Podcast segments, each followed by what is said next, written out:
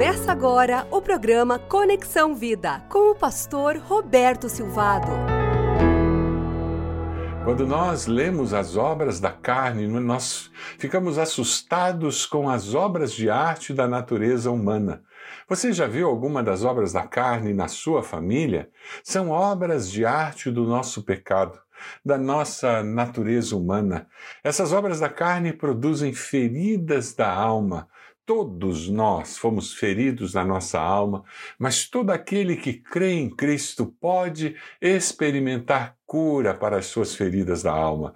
Gálatas 5, 19 e 21 nos diz: ora, as obras da carne são manifestas imoralidade sexual, impureza, libertinagem, idolatria e feitiçaria ódio, discórdia, ciúmes, ira, egoísmo, dissensões, facções e inveja, embriaguez, orgias e coisas semelhantes.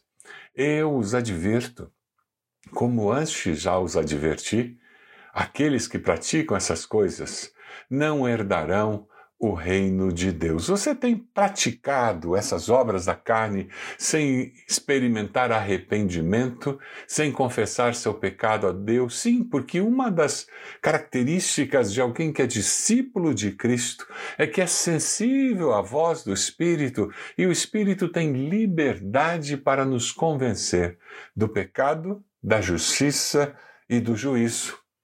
O pecar não é uma surpresa para aquele que é discípulo de Cristo. A surpresa é alguém que se diz discípulo de Cristo e não confessa o pecado, não abandona o pecado. Quem crê em Cristo e de fato é discípulo de Cristo não encontra desculpas para o seu pecado, mas ele é convencido pelo Espírito Santo. João 16, 8, 11 nos diz: quando ele vier, convencerá o mundo do pecado, da justiça e do juízo. Do pecado, porque os homens não creem em mim, da justiça, porque vou para o Pai, e vocês não me verão mais, e do juízo, porque o príncipe desse mundo já está condenado. O Espírito vai nos convencer do pecado, da justiça e do juízo e nos lembrar todas as coisas que Jesus ensinou e nos guiar em toda a verdade. Você tem permitido que o Espírito Santo de Deus o faça andar em novidade de vida?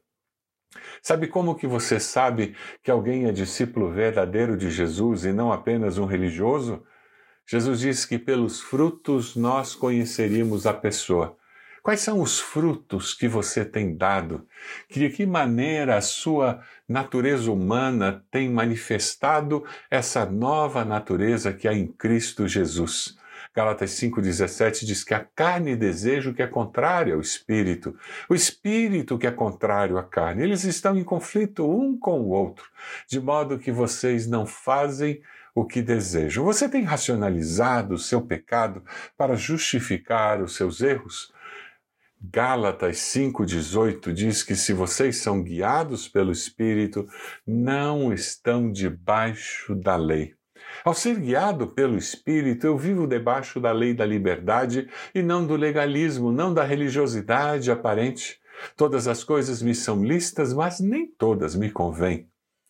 Chuck Swindoll nos diz que tradição é a fé viva dos que já morreram. Tradicionalismo é a fé morta dos que ainda estão vivos. Tradição é a fé viva dos que já morreram. Tradicionalismo é a fé morta dos que ainda estão vivos. Alguém contou uma história que eu achei muito interessante. A senhora estava preparando para a ceia de Natal um presunto e cortou o presunto, colocou cravo em cima, arrumou tudo para colocar dentro da, do forno, cortou uma extremidade de um lado, cortou uma extremidade de outro lado e colocou no forno, e aquele presunto saiu com um cheiro delicioso, preparado para a ceia de Natal. E o esposo dela olha para ela e diz: Minha querida, esse teu presunto está com uma cara linda. Mas eu sempre tive uma pergunta na minha mente e hoje eu vou fazer. Por que, que você corta as duas extremidades do presunto antes de colocar no forno? Ela olhou para ele admirada e disse: Ah, isso faz parte da receita da mamãe. Receita da mamãe é, foi minha mãe que me ensinou a fazer esse presunto que eu faço todos os anos. Ele vira para a sogra e diz: Minha sogra, por que, que a senhora ensinou ela a cortar as duas partes do presunto nas duas extremidades? Ela diz: Eu aprendi com a vovó. E foi minha mãe que me ensinou. E ele vira para a mãe da sogra, para a vovó da mesa e diz: minha querida vovó, por que, que a senhora ensinou sua filha, que ensinou a sua neta, a cortar as duas extremidades do presunto nessa receita tão gostosa? A senhora de idade olhou para ele, pensou um pouco e disse: Ah, eu sempre cortava as duas extremidades porque a minha forma era muito pequena, não cabia o presunto inteiro. Silêncio na mesa. Aquela avó tinha uma razão para cortar as duas extremidades, a forma não cabia o presunto inteiro. A filha e a neta simplesmente começaram com um tradicionalismo, um rito de como se faz o presunto. Agora elas tinham uma forma maior, mas continuam cortando as duas, continuavam cortando as duas extremidades. Será que você está fazendo algumas coisas ou deixando de fazer só porque sempre se fez dessa maneira ou, e nunca paramos para pensar ou refletir o que de fato é verdade que vem da palavra de Deus? É o Espírito Santo que nos guia em toda verdade. João 16, 13 diz: Mas quando o Espírito da verdade vier, ele os guiará em toda verdade. Você quer pedir ao Espírito Santo de Deus para guiar a sua vida de tal maneira que, com liberdade, você possa ver as obras da carne sendo reduzidas na sua vida diária e o fruto do Espírito Santo sendo manifestado em cada momento da sua existência? Sabe o fruto do Espírito que você encontra em Gálatas 5, 22, 23? Amor, alegria, paz, paciência, amabilidade, bondade, fidelidade, mansidão e domínio próprio. O que você quer na sua casa? O que você quer no seu relacionamento familiar? O que você quer na sua vida? Quando nós lemos a descrição das obras da carne, nós somos confrontados com o pecado que habita em nós imoralidade sexual, prostituição, adultério, impureza e libertinagem. Vivemos numa época em que sexo foi transformado em algo animal, instintivo.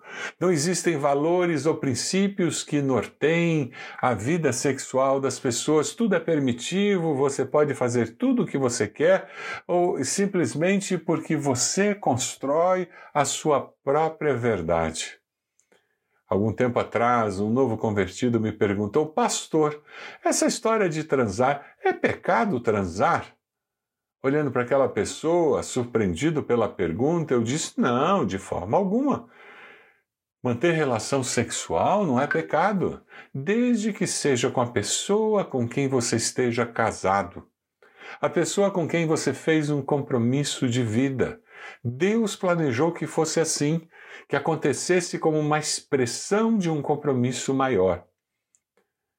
Aí ele olhou para mim e disse: Não sei se eu entendi, pastor. Eu estou dizendo isso porque quando eu fico com vontade de transar, eu vou ao barzinho, vejo alguém que eu acho legal, a gente vai para um motel, transamos, mas não tem nenhum compromisso. Isso não tem problema, né? É só para aliviar. Na cabeça dessa pessoa recém-convertida ao Evangelho, os valores bíblicos ainda não tinham transformado a sua cosmovisão, a sua percepção da vida. E ela achava que teria problema se houvesse algum envolvimento com a pessoa. No seu entendimento, ato sexual era algo simplesmente animal para aliviar. O ser humano ele vive a relação sexual de uma maneira muito mais profunda. Ter um relacionamento sexual para o ser humano é mais do que o coito ou reprodução da espécie. Existe uma ligação emocional, espiritual que ocorre durante a relação sexual. Tem um significado que transcende a relação em si mesma.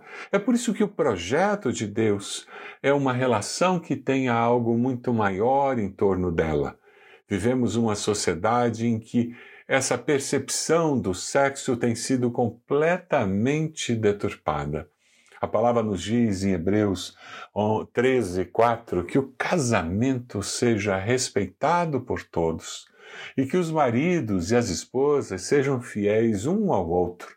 Deus julgará os imorais e os que cometem adultério.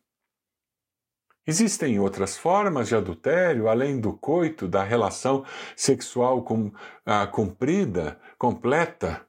Adultério que vai muito além, nós podemos nos envolver emocionalmente com alguém no trabalho e quando vamos almoçar com aquela pessoa, ela é tão compreensiva, ele é tão compreensivo, e nós começamos a transferir o nosso relacionamento emocional do nosso cônjuge para aquele colega de trabalho, aquela colega de trabalho. Podemos não ter ido para a cama, mas começamos a adulterar emocionalmente. Você tem vivido algo parecido?